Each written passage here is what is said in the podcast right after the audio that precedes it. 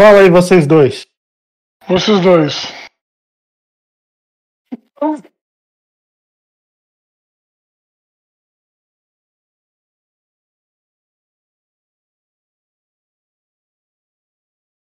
É, não tô. Eu atualizei lá na página e não, não tinha aparecido, não, cara. Peraí. Ah, tá aqui. Sexta Quest saiu do armário. Aí, tamo ao vivo! Puta que me pariu, hein? E aí, Ursão? Tá pronto aí? Pronto. Então vamos começar aí, porque teoricamente é pra ter até uns 20 minutos, né?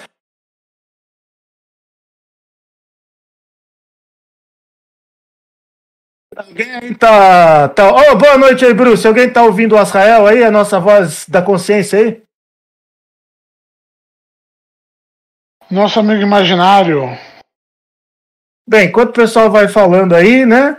Uh, só para atualizar aqui, né? Já que eu tô, tô falando mais. É, abaixo aqui do, do meu rostinho lindo, ou nem tanto, tem aí o meu perfil no Instagram, que é a única rede social que eu gosto de me perder nela, né? Tem o nosso querido amigo Urso ali em cima, né? E as redes sociais dele lá no Twitter.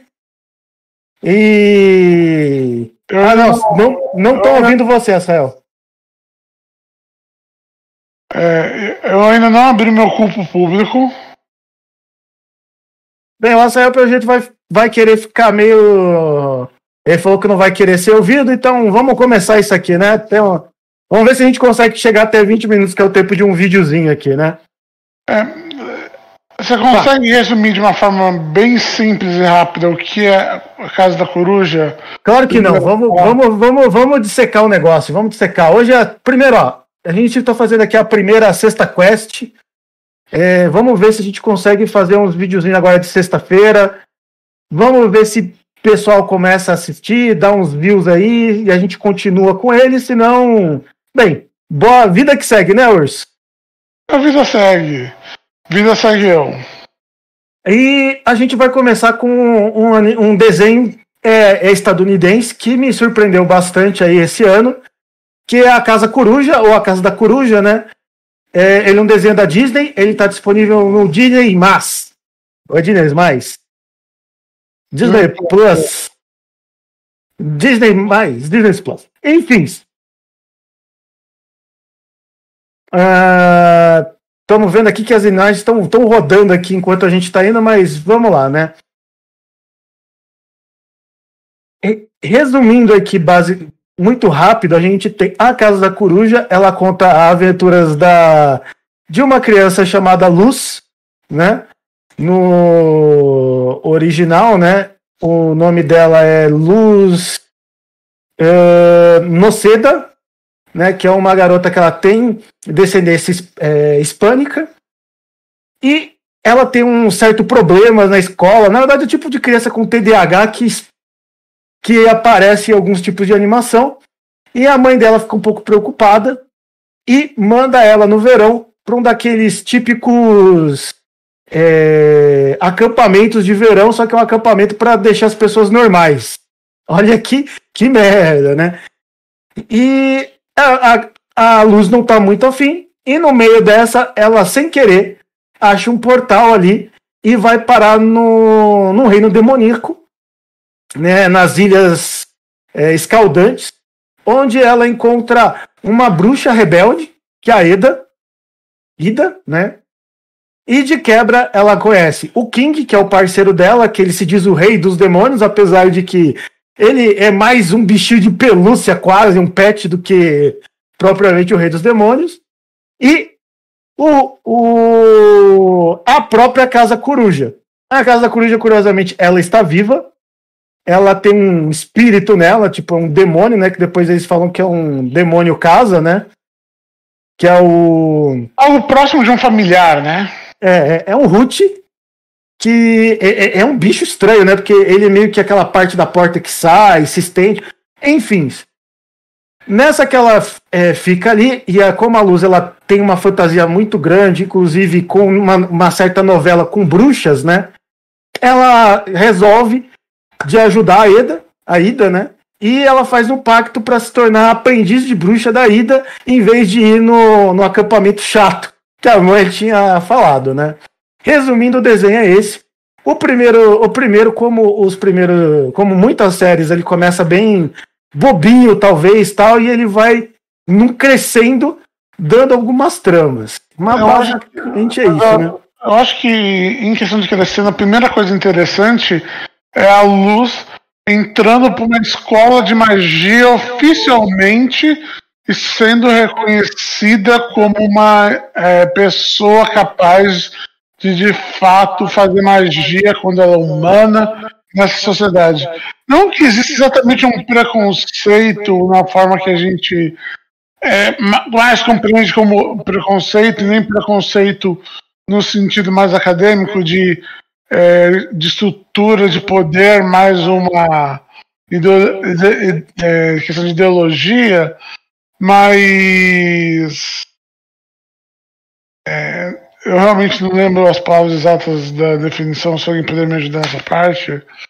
É, tem uma, tem uma frase bonitinha para isso, mas a questão é, eles, elas sofrem, vamos dizer, um desdém das outras pessoas, porque, tipo, até onde elas sabem, os seres humanos são incapazes de fazer magia. Mas ela descobre que ela consegue desenhar runas e essas runas conseguem fazer magia. É. Então, por causa desse critério, ela consegue entrar para a escola. Então, a gente tem ali, né, um. Bem, a Casa da Coruja, ela segue algumas questões durante as primeiras a primeira temporada, né? Ela tem três temporadas confirmadas, né?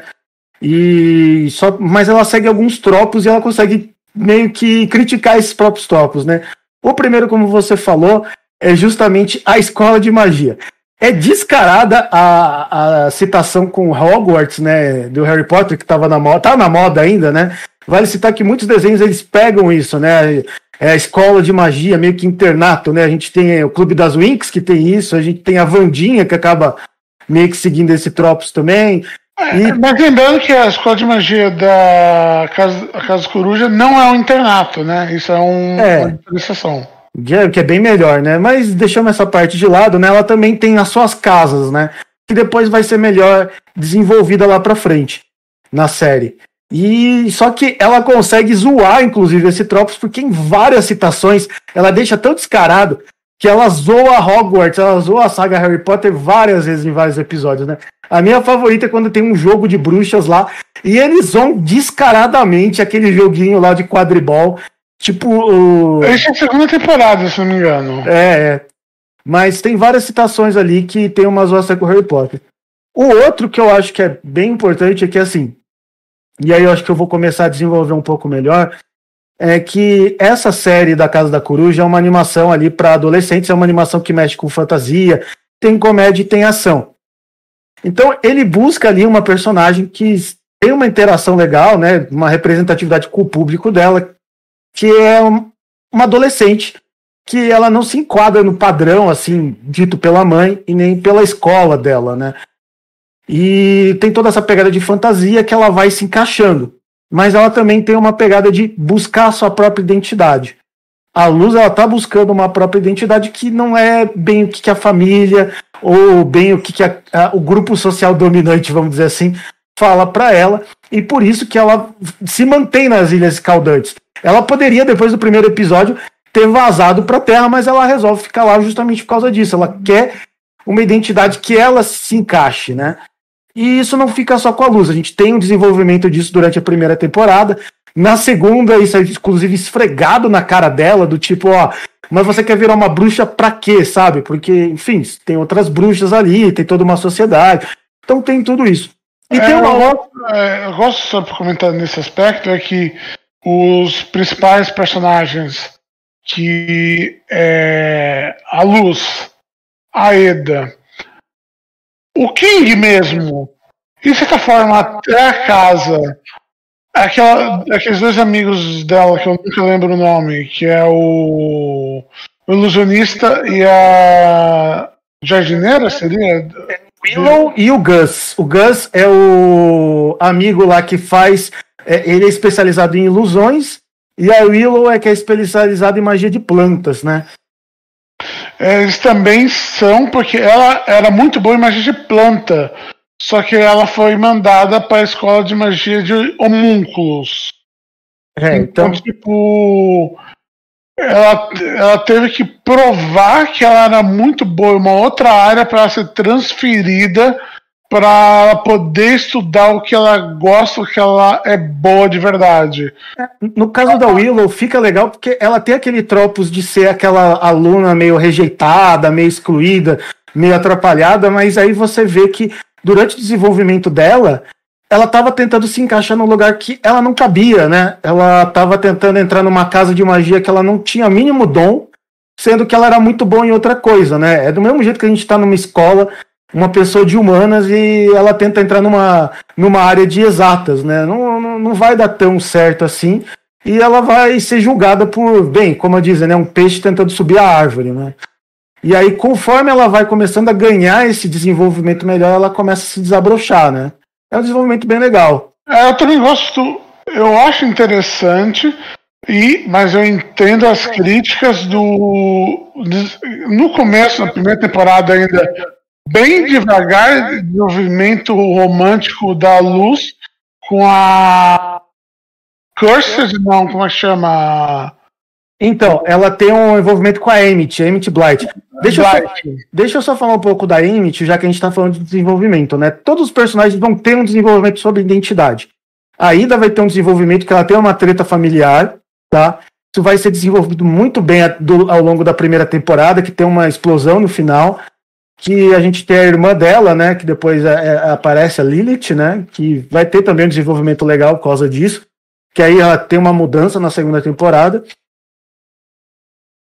Uh, essa é a Emmett e a Luz, né? Então, a Emmett, ela é uma personagem legal porque ela começa com aquele tropos de a aluna CDF do mal, né? Ela começa meio antagonista. Não só ela... isso, como a. Uh, que? Opa! Opa, valeu. valeu aí pelos dois reais. Não, tudo bem. Aqui, ó, vamos lá. O, só que a Emmett, ela começa com aquele tropos de antagonista, né, meio vilã, e ela vai mudando. Ela, ela, é aquela patricinha intelectual, né? Não aquela patricinha tipo fútil. Ela tipo aquela patricinha. Eu sou de uma família tradicional, rica, inteligente, tal, não sei o quê. É. Algo que é um estereótipo vilanesco não tão aproveitado assim em muitas histórias. Normalmente a Patricinha não é tão inteligente assim, nem tão habilidosa. Normalmente quando ela tem habilidades, são habilidades tipo para. Como é que chama? É, eu esqueci aqui o nome daquele. Aqueles. É, de esportes, né? Muitas vezes. Team é, líder, você fala? Team líder, esportes. É muito incomum juntar a vilã intelectual com a vilã também rica. Se você parar pra pensar. Não tô é. dizendo que não acontece, mas é mais incomum. Normalmente são arquetipos diferentes. É, o Pedro aqui ele comentou, o tropo dela não é o do vilã que virou heroína? Mais ou menos. Assim, Pera a gente rapidão, tava falando. Rapidão. Vocês me ouvem agora? Vocês me ouvem agora? Gostaria de agradecer ao Cid pelos, pelos dois reais dois que reais. ele acabou de nos enviar no super chat. Espero que vocês tenham ouvido o Israel, comentem aí. Enquanto vocês estão tentando falar aí, gente, o Pedro ele comentou é, sobre ela ser um vilão que virou heroína, mais ou menos. Por que que acontece? Ela começa como um, um, um tropo de vilão, né? Só que a gente começa a ter um desenvolvimento melhor dela e ela começa a entrar no time principal, tá? E aí a gente tem uma mudança justamente sobre identidade, que é muito representada inclusive no cabelo dela, porque quando ela é primeira apresentada, ah, é, estão ouvindo aí as então, tô te ouvindo agora. Mas quando ela, quando ela é apresentada, ela aparece com o cabelo verde e tem algumas manchas marrons, que a gente. Inicialmente eu pensava que era só do cabelo dela. Mas depois a gente vai ver que o cabelo dela é realmente castanho, ela é provavelmente é morena, coisa assim. Como é o nome da personagem? Ela, dela tem cabelo castanho, inclusive. É, Como é o nome é, da personagem? É a Emmett. Emmett? Isso, só que aí ela pintou ela de verde justamente porque a mãe tem o cabelo verde. Então ela tem essa ligação ali familiar muito forte, só que já não é, já está desgastada ali na, na, série, que aí representa essa perda ali nas raízes, né? Aí a gente vai tendo esse desenvolvimento melhor na, durante as temporadas, que a gente vê que ela tem uma relação com a mãe que é uma relação abusiva. A mãe tem uma relação muito abusiva com, com a Emmett, né?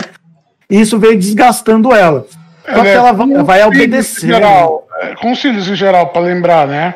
É. Que nasceu com ela, que ela tem dois irmãos que eles são meio pé no saco, mas no final de contas eles são apenas irmãos, porque eles meio que se preocupam com ela, ajudam ela, fazem as coisas com ela, mas eles não perdem a oportunidade de atazanar ela. Isso. É. Mas em certo momento, enquanto ela está se desenvolvendo, ela muda totalmente, e no que ela muda totalmente é representado quando ela pinta o cabelo de novo, só que em vez de pintar de verde para acabar com as manchas, ela pinta de roxo que é uma mudança. Tipo, ela não vai seguir mais tanto a, a, a, mãe dela, ela ainda gosta da mãe, fica isso claro, mas ela não vai mais baixar tanto a cabeça. Só que ela também ela vai buscar uma identidade. E ela usa o roxo, que é justamente o roxo da cor da magia, que ela é muito boa, que ela é perfeita. Então ela vai buscando um eu ali. E isso que vai mostrando essa mudança dela de vilã, vamos dizer assim, antagonista, para uma heroína, como você falou, mas ela não é bem a heroína da série, né? Ela tá como meio que é, personagem de apoio ali, né? Você ia falar alguma no coisa? Máximo, posso dizer que a partir da segunda temporada ela é par romântico. É. E na terceira temporada é claramente um par romântico. Na segunda vai construindo, na terceira é claro. Então, aí a gente tem o que você falou. Só quero, só quero comentar uma coisa. Uhum. É que algumas pessoas criticam esse processo porque eles acham que transformar uma pessoa que era uma bully em par romântico é uma idealização do bullying. Olha, Olha eu acho que. Eu, eu posso dar uma opinião sobre isso? Vai lá, manda. É, não, não tô falando sobre a série, mas sobre o tropo em si. Eu acho que é, esse tropo esse de transformar tropo... o bully em par romântico, ele não é novo, não é algo recente, né? é algo que já é usado no cinema há muitos anos, em comédias românticas, principalmente adolescentes. Então, então é só você lembrar de. É só você lembrar de um clássico, clássico aí, do, aí, dos romances, que é, é 10 Coisas que Eu Odeio em Você, né? Você. Uhum. É, eu acho maravilhoso, eu acho maravilhoso assim, mas, sim, mas é, o tropo existe, tropo ele tá existe. lá. É um cara que, cara que ele, ele era um pouco bully e e agora ele tá apaixonadinho e tal, não sei o quê. Então, assim, o tropo, ele, ele existe há muito tempo. não é uma coisa, é uma coisa da, da, que veio de agora, sabe? Então, não sei, sei, Urso, se eu concordaria com, com a forma como você colocou. Não, não estou dizendo que eu coloquei. Estou só falando que algumas pessoas não gostam de como foi usado e do tropo em si, porque ele gamoriza o bullying e faz as pessoas terem uma noção errada do que é bullying. É como se o bullying fizesse isso, ah, porque ele na verdade gosta da outra pessoa, ou tal, ou como, aquela é a mesma história do todo homofóbico na verdade é gay. Não, algumas pessoas podem ser só ruins, caras. Elas não precisam ter três camadas de complexidade para agir. Uhum. Ah, tá dando, o Bruce falou que tá dando eco. Deixa eu ver. Mas, Deixa eu ver se agora melhorou. Acho, mas, que agora, acho que agora melhorou. Mas assim, cara, o, o importante da, da Emmett é que a gente vê o, o, ela é humanizada na série, né? Ela não é simplesmente a vilã. Mas quando ela vai começando a sair, a gente percebe que também ela vai mudando socialmente. A gente tem um grupo ali de patricinhos, como você chamou, que fazem bullying. Ao ponto de que quando ela começa a andar com as outras pessoas, conforme ela vai mudando, né? Ela sai desse grupo social, inclusive é criticada por isso por, pelas outras, né? E começa a entrar no grupo, vamos dizer, dos rejeitados, né? E o, o grupo meio que começa a ser só dos bunnies, começa a ser a, o grupo das patricinhas que ela saiu. Então ainda vai ter os bunnies, ainda vai ter as pessoas, vamos dizer, pau no cu, mas a Emmett, ela mostra, tipo, que, sei lá, você tem como sair de um lado e ir pro outro, né? Não sei. Tem, teria como ver isso de outra forma. Uh, mas só para a gente comentar já, é, deixa eu só começar a esclarecer alguns pontos aí pro pessoal. A criadora da série é a chamada Dana Terrace, Dana Terrace, né? Enfim, ela teve um relacionamento. é, Ela participou de várias questões, ela é uma artista é, renomada, ela participou do Gravity Falls, que também é um desenho da Disney, e ela foi diretora do Revival, né? Que teve do DuckTales. Ela teve um relacionamento ali de 2015 até o começo desse ano com o criador do Gravity Falls, que inclusive é o dublador do King. Só que a partir ali de, eu não lembro, acho que é 2016, 2017, ela já fala que ela é bissexual.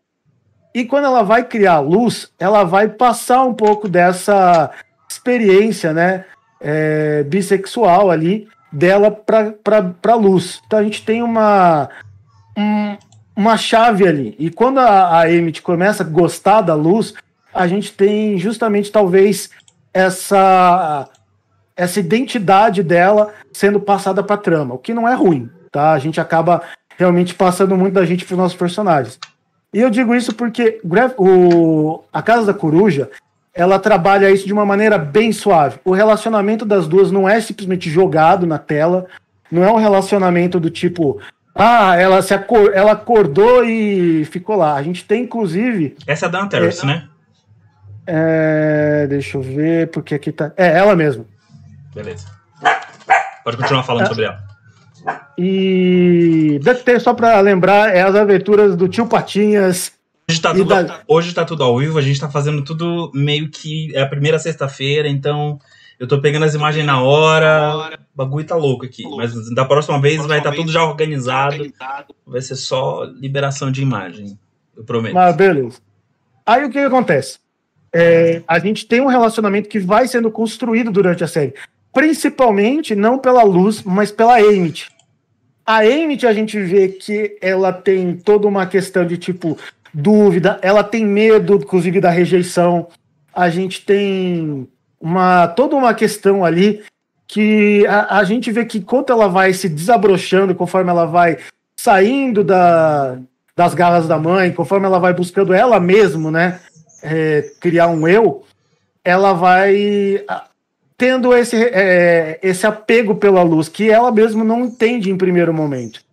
E aí ela vai é, criando esse relacionamento que vai se desenvolver melhor na segunda temporada, né?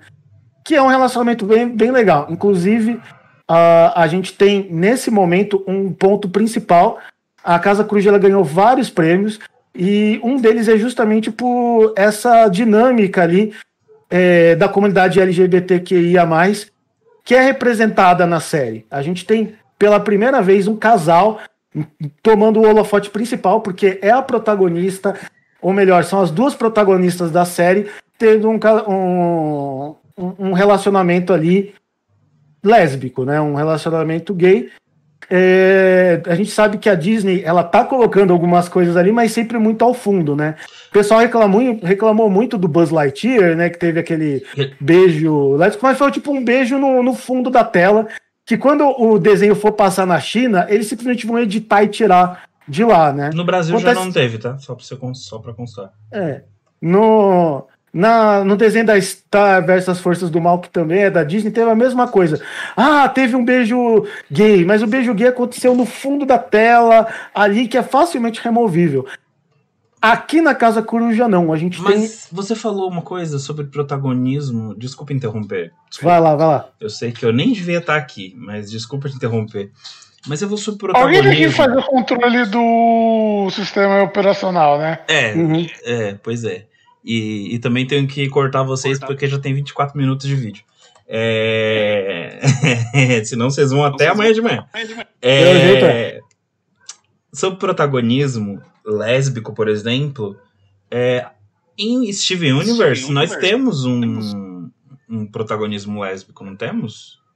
É, mas ele é do Cartoon Network, ele não é da Disney. Ah, ok. tudo bem. Então, tá tudo O... É uma questão, né? A Disney, ela tem ab- aberto, mas tem esses pontos. A Disney tá abrindo, só que é, é muito tipo no canto, não é assim. Ali é a primeira, inclusive, a, a série foi cancelada na terceira temporada. Na verdade, a terceira temporada ela teve só, acho que quatro episódios especiais, tá? Três. É, três. E a Dana Terrace já avisou que foi porque a Disney é, achou que não, não seguiu bem os planos né, do que ela estava interessada, né? É, de Citando, de acordo com a criadora, a Disney considera que The Old House não é o tipo de conteúdo que se encaixa na sua marca, né? A gente sabe que a Disney, por mais que ela tenta ser é, para Freitex, ela ainda tem aquela questão de moral muito quadrada. E também tem uma questão ali, né? O pessoal fala muito, por exemplo, ah, é, o, a agenda, é, a agenda LGBT, a agenda do, de ideologia de gênero, mas, cara, a gente está falando de uma empresa tipo a Disney, que ela, lá em cima, por mais que a gente tenha vários é, criadores de conteúdo, tipo a, de, a Dana, que ela tá interessada em contar uma história e passar essas coisas, lá em cima, o CEO da empresa quer lucrar, cara. E aí vem aquela questão, ele quer lucrar e tem uma bolha ali, eu vou fazer um conteúdo para ela, mas se for atrapalhar lá os negócios, vou cortar ali, ter um conteúdo pequeno, mas não, não vai se espalhar tanto. Que acho que foi bem o caso do House, né? Não, é, e, eu defender e criticar ao mesmo tempo as decisões da Disney quanto a isso. Defender que, a, segundo a própria Disney, a escolha foi no, no período que era no começo da pandemia, que foi quando foi cancelado, porque estavam cancelando todas as histórias mais novas a quais não acreditavam que teria continuidade ou sucesso e, e apostando nas franquias pré-estabelecidas Disney. Cara, é. ainda tá dando um eco desgraçado. Mas enfim. Uh... E segunda coisa, quando teve a estreia do, do especial da terceira temporada, né? Que são três episódios de 40 minutos, ele virou o episódio, é, o vídeo mais assistido do YouTube, é, do canal do YouTube da Disney é, americana.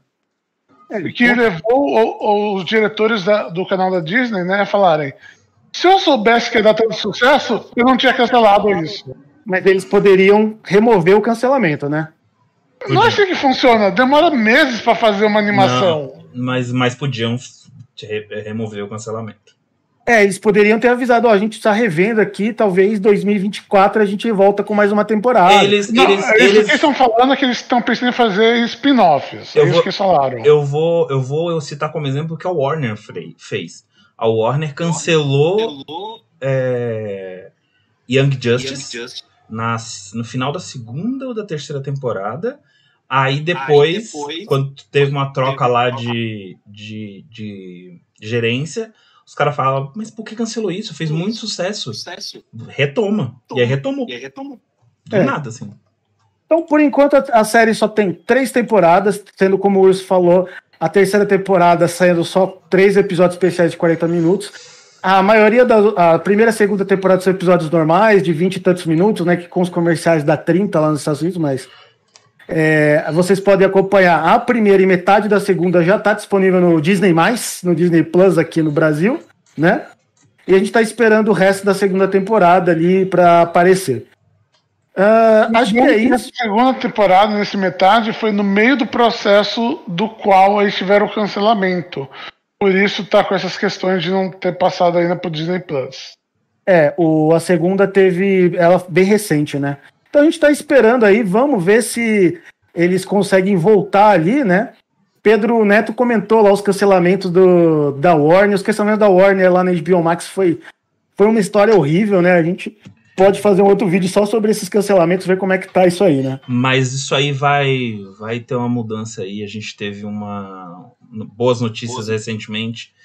O James Gunn assumiu como diretor criativo da DC é, DC Studios e ele já falou que vai existir um universo compartilhado não só não no só. cinema, mas com séries e com animações em 2D e em 3D. Bem, vamos, vamos ver. E ele foi Enquanto... contratado pro, pro cargo de Kevin Feige da DC, né? Ele é o uhum. Kevin Feige da DC agora. Beleza. Então, cara, assim, o House é uma série bem, é, com uma animação bem legal ela é bem fluida. Tem as, algumas lutas, algumas cenas de ação. As lutas de ação da Ida contra a Lilith são muito boas, principalmente a primeira ali. A gente tem toda essa questão de identidade que eu quis dar um foco, porque é uma parte legal que a série consegue desenvolver muito bem. A gente tem depois uma luta, inclusive, de preconceito, por causa da, da, de como a estrutura da sociedade dos bruxos é montada ali na ilha, mas a gente deixa isso para depois. Eu, eu amei essa série, recomendo para vocês. Você quer falar alguma última coisa aí, Urso? Eu quero dizer que é uma série muito boa. É... Não acreditem no que você está falando. Ela sim é uma série boa para assistir com, sei lá, crianças acima de 5, 6 anos que já começam a entender uma, uma coisa mais de roteiro, principalmente crianças talvez a partir de 8, 9 anos, quando eles têm noção melhor de plot, de continuidade, né? Porque é uma série que ela é episódica, mas ela vai lentamente ficando mais é, continuada. Então fica melhor para elas. Então recomendo para que você mostre para seu sobrinho, para seu primo, para seu irmão, para sua afilhada e para você mesmo. Porque embora seja uma série infantil, não a torna menos ruim. Beleza. Gente, o Pedro Neto ele comentou pra gente talvez fazer do Infinite Train. Infinite Train é um, desenho que eu tava louco pra ver mesmo. Assim, a gente tá fazendo esse sexta quest, hoje foi o primeiro, né? Vamos ver se a gente consegue manter esse formato ali e ver se vai ter também um retorno de vocês. Se vocês gostarem, a gente vai fazendo, né? A gente tava conversando, a gente não bateu o martelo ainda da semana que vem, é, então não vou estragar spoilers aqui do que eu tava querendo fazer, porque também tem que ver o que, que a gente consegue fazer, né? Sexta-feira nunca vai ser anunciado. Vai ser sempre é, o que rolar na sexta. Rolar. É isso. É, vai, ser, vai ser aquela anarquia maravilhosa. E vai, Demais. Ser, e vai ser sempre dois de nós. É, nunca vai ser três os três. É. Eu vou estar sempre aqui porque sempre... eu tô. Sou eu que rostei essa bosta. Mas... Demais, gente. O, só pra gente ir encerrando, a gente tem o Pix do VideoQuest, que tá aí na tela, videoquest.live.com. Siga a gente também no, nosso, nas nossas redes sociais, a gente tem o Twitter, a gente tem o Instagram. E pense a gente se virar em padrinhos, né? Tem aí na tela o padrim.com.br barra videoquest, né? Com barrinha entre o VideoQuest. Vídeo underline quest. Vídeo underline quest, obrigado. Que aí vocês podem ter acesso aí ao nosso Discord, além de outras outros prêmios maravilhosos e conversar com essas três é. pessoas maravilhosas aqui que falam com os, vocês. Os prêmios maravilhosos é vocês mandarem mensagem no Discord e a gente responder. É isso. Mas é disso aí, então. Vou saindo aqui. Dá o um tchau aí, pessoal. Tchau. Eu não estava aqui, eu não preciso dar tchau.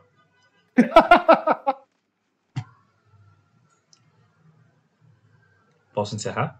Pode, pode, encerra aí, gente.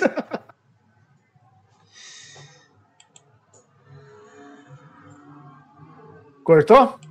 Calma.